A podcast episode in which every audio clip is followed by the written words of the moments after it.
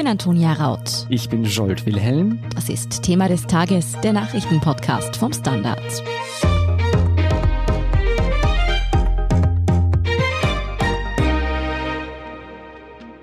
Eine Hausdurchsuchung beim Finanzminister. Koalitionskrach zwischen ÖVP und den Grünen, eine mangelhafte Corona-Impfstrategie. Ja, an Gegenwind für die Regierung mangelt es derzeit wirklich nicht. Aber was macht eigentlich die Opposition rund um SPÖ, NEOS und FPÖ daraus? Wie die Parteien aus der Krise Kapital schlagen, wer einen Regierungsanspruch stellt und welche Oppositionsarbeit der Kurzregierung tatsächlich gefährlich werden könnte, erklärt Michael Völker vom Standard. Michael, an Gegenwind für die türkis-grüne Regierung mangelt es aktuell nicht. Welche Krisen und Konflikte machen ÖVP und Grünen denn aktuell besonders zu schaffen? In erster Linie sind das jetzt alle Vorwürfe in Zusammenhang mit Korruption und politischen Schiebereien und Moscheleien, also Hausdurchsuchungen bei Finanzminister Blümel, beim ehemaligen Justizminister Brandstätter, Anschuldigungen gegen Sektionschef Bilnacek im Justizministerium, die Hausdurchsuchungen bei der Hygiene Austria wegen der mutmaßlich gefälschten Masken, die werden ja auch mit Kanzler Kurz in Zusammenhang gebracht. Und dann gibt es dazu eine sehr prinzipielle Auseinandersetzung äh, rund um die Unabhängigkeit der Justiz. Und nicht zuletzt schwelt ja nach wie vor zwischen ÖVP und Grünen auch ein sehr grundsätzlicher Konflikt darüber, wie man generell mit Flüchtlingen umgehen soll. Jede Menge Konfliktpotenzial also. Die Opposition nimmt diese Probleme natürlich zum Anlass, um die Regierung anzugreifen. Worauf legt denn die SPÖ ihren Fokus? Die SPÖ versucht natürlich einen Keil in die Koalition zu treiben und ÖVP und Grüne auseinanderzubringen. Die SPÖ präsentiert sich jetzt quasi als Schutzmacht der Justiz und stellt sich zumindest in dieser Frage an die Seite der Grünen. Dann versucht die SPÖ natürlich mit aller Kraft in den Wunden der ÖVP zu bohren, also sehr offensiv die Korruptionsvorwürfe anzusprechen und weiter zu transportieren. Was den Umgang mit der Pandemie anbelangt, steht die SPÖ aber auch den Grünen sehr skeptisch gegenüber. Das heißt, es hagelt Kritik an Rudolf Anschober, dem dafür verantwortlichen Gesundheitsminister der Grünen. Ja, Stichwort Pandemie. Bisher hat ja auch Parteichefin Pamela Rendi-Wagner von der SPÖ, die ja im Zivilberuf Infektiologin und Epidemiologin ist, hier immer wieder versucht, sich als Expertin zu profilieren. Ist ihr das denn gelungen? Prinzipiell ist das eine heikle Gratwanderung. Randy Wagner versucht einerseits, sich als konstruktiver Ansprechpartner der Regierung auch zu präsentieren. Also ein Partner, mit dem man gemeinsam auch Maßnahmen beraten und umsetzen kann. Da gab es kurzfristig auch ungewöhnlich vertraute Töne zwischen Kurz und Randy Wagner. Andererseits ist es natürlich auch Aufgabe der Opposition, scharf Kritik zu üben. Randy Wagner versucht beides. Ich finde, das gelingt ja gar nicht so schlecht. Für Kanzler Kurz ist das ein schwieriger Umgang. Einmal geht was mit der SPÖ, also einmal kann man da ganz gut zusammenarbeiten und am nächsten Tag kassiert er dort schon wieder seine Watschen. Und schließlich gibt es bei den Roten noch Unterschiede zwischen der Bundespartei und den Landesparteien. Als SPÖ-Chefin steht Randy Wagner ziemlich auf der Bremse, was eine Öffnung anbelangt. Die Landesparteien hingegen, allen voran Wien, aber auch das Burgenland sehr deutlich, sprechen sich recht deutlich für eine Öffnung aus. Mhm. Was sagen denn die Umfragewerte? Geht die Strategie der SPÖ auf? Die SPÖ konnte zuletzt wieder zulegen. Allerdings, das muss man ehrlicherweise dazu sagen, auf einem sehr bescheidenen Niveau. 22 Prozent Zuspruch für die SPÖ, nur zwölf für Randy Wagner selbst als Parteichefin. Mhm. Aber beide SPÖ und Randy Wagner lagen schon deutlich schlechter, das muss man auch dazu sagen. Innerparteilich konnte sich Randy Wagner jedenfalls behaupten. Sie hat die Situation in der Partei stabilisiert. Und soweit das in der SPÖ überhaupt möglich ist, ist sie derzeit relativ unumstritten. Das war vor einem Jahr, als diese umstrittene Mitgliederbefragung auch stattgefunden hat, ja noch ganz anders. Da stand sie quasi täglich vor der Ablöse. Ja, schauen wir zur FPÖ. Die lässt ja weniger wegen eigener Corona-Experten aufhorchen, sondern spricht gezielt selbsterklärte Querdenker und Maßnahmenkritiker an. Wie geht sie dabei denn vor? Die FPÖ hat sich ganz klar positioniert, wahrscheinlich am klarsten und deutlichsten von allen Parteien. Sie ist gegen alle Maßnahmen der Regierung, hält diese für völlig überzogen. Die FPÖ stellt sich ganz klar an die Seite der Corona-Leugner und Skeptiker. Sie ist gegen Impfzwang, gegen den Maskenzwang. Sie fordert ein umgehendes Aufsperren. Und sie hat dabei auch wenig Berührungsängste, was Gruppierungen betrifft, die noch weiter rechts stehen als sie selbst. Michael, vielleicht eine grundsätzliche Frage zur FPÖ da. Als Migration noch das große politische Thema in Österreich und der EU war, skandierte die FPÖ noch lautstark asylkritische bis ausländerfeindliche Parolen. Jetzt haben sich die Freiheitlichen voll auf die Corona-Maßnahmen eingeschossen. Manchmal kommt mir schon so vor, als wäre das Credo der FPÖ Hauptsache dagegen. Ist das so oder wäre das zu vereinfacht formuliert? Da hast du ganz recht, ich sehe das auch so. Die FPÖ ist dagegen, sie ist gegen alles, ähm, keine Frage. Sie macht derzeit total Opposition und aus ihrer Sicht ist das eigentlich auch nachvollziehbar. Mit einem maßvollen Ton und konstruktiven Vorschlägen wäre für die FPÖ im Augenblick, glaube ich, nicht sehr viel zu holen.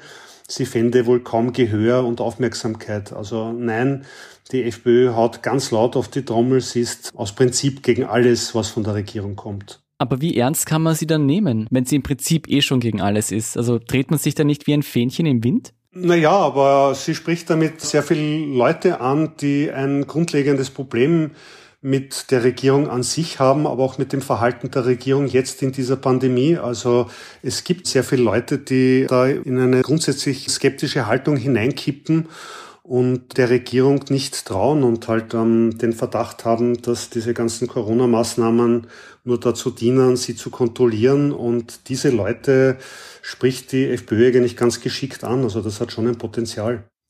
Aber schießt sie sich damit nicht als möglicher Regierungspartner komplett ins Aus? Also durch diese Totalopposition, wie du es genannt hast, oder auch eben den Schulterschluss mit Maßnahmenkritikern, Corona-Leugnern, die mitunter aus dem verschwörungstheoretischen und rechtsextremen Lager kommen? Für ÖVP-Chef Kurz wäre es in der jetzigen Situation wohl unmöglich, eine Koalition mit der FPÖ einzugehen. Das liegt nicht nur daran, dass Ibiza noch nicht verdaut und aufgearbeitet ist. Das liegt vor allem auch daran, dass die FPÖ hier wieder den Schulterschluss mit dem rechtsextremen Lager sucht. Das merkt man ja ganz deutlich. Mit jemandem, der in dieser Pandemie derartig destruktiv an die Themen herangeht, ist aus jetziger Sicht keine Koalition möglich. Nicht einmal für Kurz der sich in der Wahl seiner Partner da ja schon sehr flexibel gezeigt hat. Mhm. Seit Ibiza waren ja die Umfragewerte der FPÖ lange Zeit auf Talfahrt. Ändert der momentane Kurs der Partei etwas daran? Die FPÖ rangiert in den Umfragen derzeit etwa bei 14 bis 18 Prozent. Hm. Das kann man so und so sehen. Also sie war schon einmal besser, natürlich. Sie stand aber auch schon einmal schlechter da. Ich finde, weiß ich nicht, wenn man einen Wert von 16 Prozent hernimmt, das ist bei der Performance und bei dieser Vergangenheit eigentlich gar kein schlechter Wert, muss ich sagen. Ja, dann kommen wir zu den Neos. Michael, die fallen durch ihre Arbeit im Ibiza-Untersuchungsausschuss besonders auf im Moment. Dort gehen sie gemeinsam mit der SPÖ auf Konfrontationskurs mit der Kurz-ÖVP. Wie bewertest du denn diese Arbeit der Neos hier? Die Neos haben, glaube ich, ein ganz ähnliches Problem wie die SPÖ. Sie wechseln zwischen Totalangriff und konstruktiven Vorschlägen und ihre Botschaften sind nicht immer ganz einfach. Im Untersuchungsausschuss, du hast das angesprochen, leisten sie hervorragende Arbeit. Sie haben den Platz der Grünen eingenommen, was die Rolle als Aufdeckerpartei betrifft. Bei den Corona-Maßnahmen tun sie sich nicht ganz so leicht, ihre Botschaften rüberzubringen. In manchen Bereichen unterstützen sie die Regierung, wie das auch die SPÖ tut. Das betrifft etwa das Reintesten. Da sind die Neos ganz auf Regierungslinie. In manchen anderen Bereichen fällt die Kritik der Neos aber vernichtend aus. Ich kann mich noch erinnern, ursprünglich wurden die Neos einmal als Wunsch-Koalitionspartner der Türkisen gehandelt. Wie gefährlich ist denn die aktuelle Arbeit der Neos vor allem im Untersuchungsausschuss für die ÖVP? Naja, die Neos bohren ständig in den Wunden der ÖVP und streuen das Salz hinein. Mhm. Also das ist für die ÖVP, glaube ich, wirklich unangenehm. Was die Umfragewerte betrifft, muss ich aber dazu sagen, werden sie der ÖVP offensichtlich nicht gefährlich. Also das zeichnet sich in keiner Umfrage ab. Weder stürzt die ÖVP radikal ab, noch gehen die Neos total hinauf. Was die Stimmungslage betrifft, würde ich sagen, ist das aber schon ein Problem für die ÖVP. Die Neos präsentieren sich jetzt als quasi die anständigeren, als die verantwortungsvollen, als eine sehr liberale und moderne Partei. Und das nimmt man der ÖVP im Augenblick nicht so ab. Und daraus ergibt sich für die ÖVP, glaube ich, in einem liberalen, aufgeschlossenen Bürgertum dann schon ein Problem. Du hast die Umfragewerte schon angesprochen. Hast du das Gefühl, dass diese Arbeit und diese Positionierung der Neos langfristig bei der Bevölkerung gut ankommen könnte? Langfristig ja, aber ich wundere mich ehrlich gesagt selber darüber, dass die Neos das nicht umsetzen können in Wahlergebnissen. Ich hätte sie bei jeder Wahl höher eingeschätzt als das, was dann herausgekommen ist. Also irgendwie tun sie sich schwer, ihre Arbeit in der Bevölkerung sichtbar zu machen. Ja, in der Regierung gab es auf jeden Fall in letzter Zeit immer wieder Reibereien zwischen ÖVP und Grünen, das hast du vorher schon erklärt. Angenommen, es sollte jetzt tatsächlich zu einem Bruch zwischen den beiden Regierungsparteien kommen, schielt denn da eine Oppositionspartei bereits auf den Posten des Juniorpartners?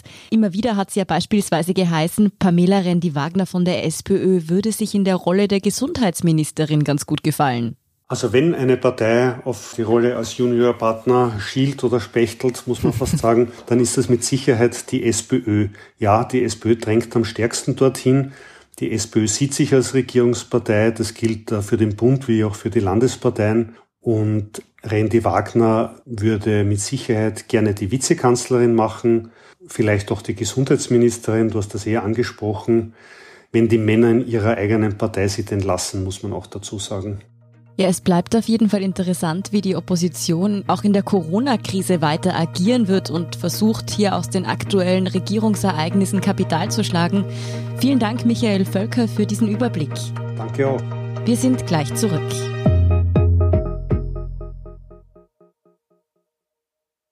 Guten Tag, mein Name ist Oskar Bonner. Wenn man in stürmischen Zeiten ein wenig ins Wanken gerät, den eigenen Weg aus den Augen und die Orientierung verliert, dann ist es sehr hilfreich, wenn man etwas hat, woran man sich anhalten kann. Der Standard, der Haltung gewidmet. Jetzt gratis testen auf Abo der Standard.at. Und hier ist, was Sie heute sonst noch wissen müssen. Erstens. Die Europäische Arzneimittelbehörde prüft eine mögliche Zulassung des russischen Impfstoffs Sputnik 5. Russland selbst rechnet noch diesen Monat mit einer Zulassung in einigen EU-Ländern. Impfstoffe für 50 Millionen Europäerinnen und Europäer könnten so ab Juni an die Mitgliedstaaten geliefert werden, heißt es von Seiten der russischen Behörden. Wann eine Zulassung erfolgen könnte, ist allerdings noch nicht absehbar. Zweitens. Nach der Razzia bei Hygiene Austria nehmen immer mehr Handelsketten die FFP2-Masken des Herstellers aus dem Sortiment. Nach Spar kündigen auch DM, Rewe und Hofer an, die Masken nicht mehr anbieten zu wollen. Montagabend wurde bei dem Unternehmen Hygiene Austria ja eine Razzia durchgeführt. Hintergrund sind Betrugsvorwürfe. Das Unternehmen soll chinesische FFP2-Masken importiert und von Schwarzarbeitern umpacken lassen haben. Dazu, ob die Masken womöglich auch schlechter schützen, ist derzeit derzeit noch nichts bekannt.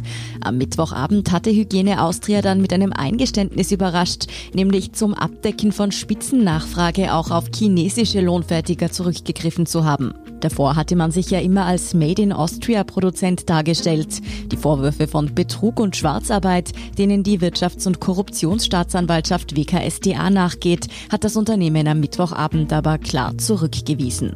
Und drittens sollten Sie auf keinen Fall die neuen Folgen unserer Schwester-Podcasts verpassen. Serienreif geht der faszinierenden Welt des Comic-Herstellers Marvel auf den Grund und bespricht die gelungene Neuerscheinung Wonder Vision. Und wieso die Jagd nach dem Glücklichwerden in vielen Fällen eine psychologische und soziologische Falle ist, darüber berichtet wiederum Besser Leben und hat sich dazu die aktuelle Forschung zu Gemüte geführt. Serienreif und Besser Leben finden Sie überall, wo es Podcasts gibt. Mehr dazu und die aktuellsten Informationen zum weiteren Weltgeschehen liefert Ihnen wie immer der Standard.at. Um keine Folge von Thema des Tages zu verpassen, abonnieren Sie uns bei Apple Podcasts oder Spotify. Unterstützen können Sie uns mit einer 5-Sterne-Bewertung und vor allem indem Sie für den Standard zahlen. Alle Infos dazu finden Sie auf abo.derstandard.at. Danke für Ihre Unterstützung. Ich bin Scholt Wilhelm. Ich bin Antonia Raut. Baba und bis zum nächsten Mal.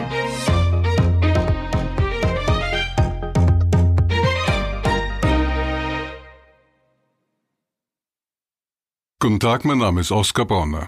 Wenn man in stürmischen Zeiten ein wenig ins Wanken gerät, den eigenen Weg aus den Augen und die Orientierung verliert, dann ist es sehr hilfreich, wenn man etwas hat, woran man sich anhalten kann. Der Standard, der Haltung gewidmet.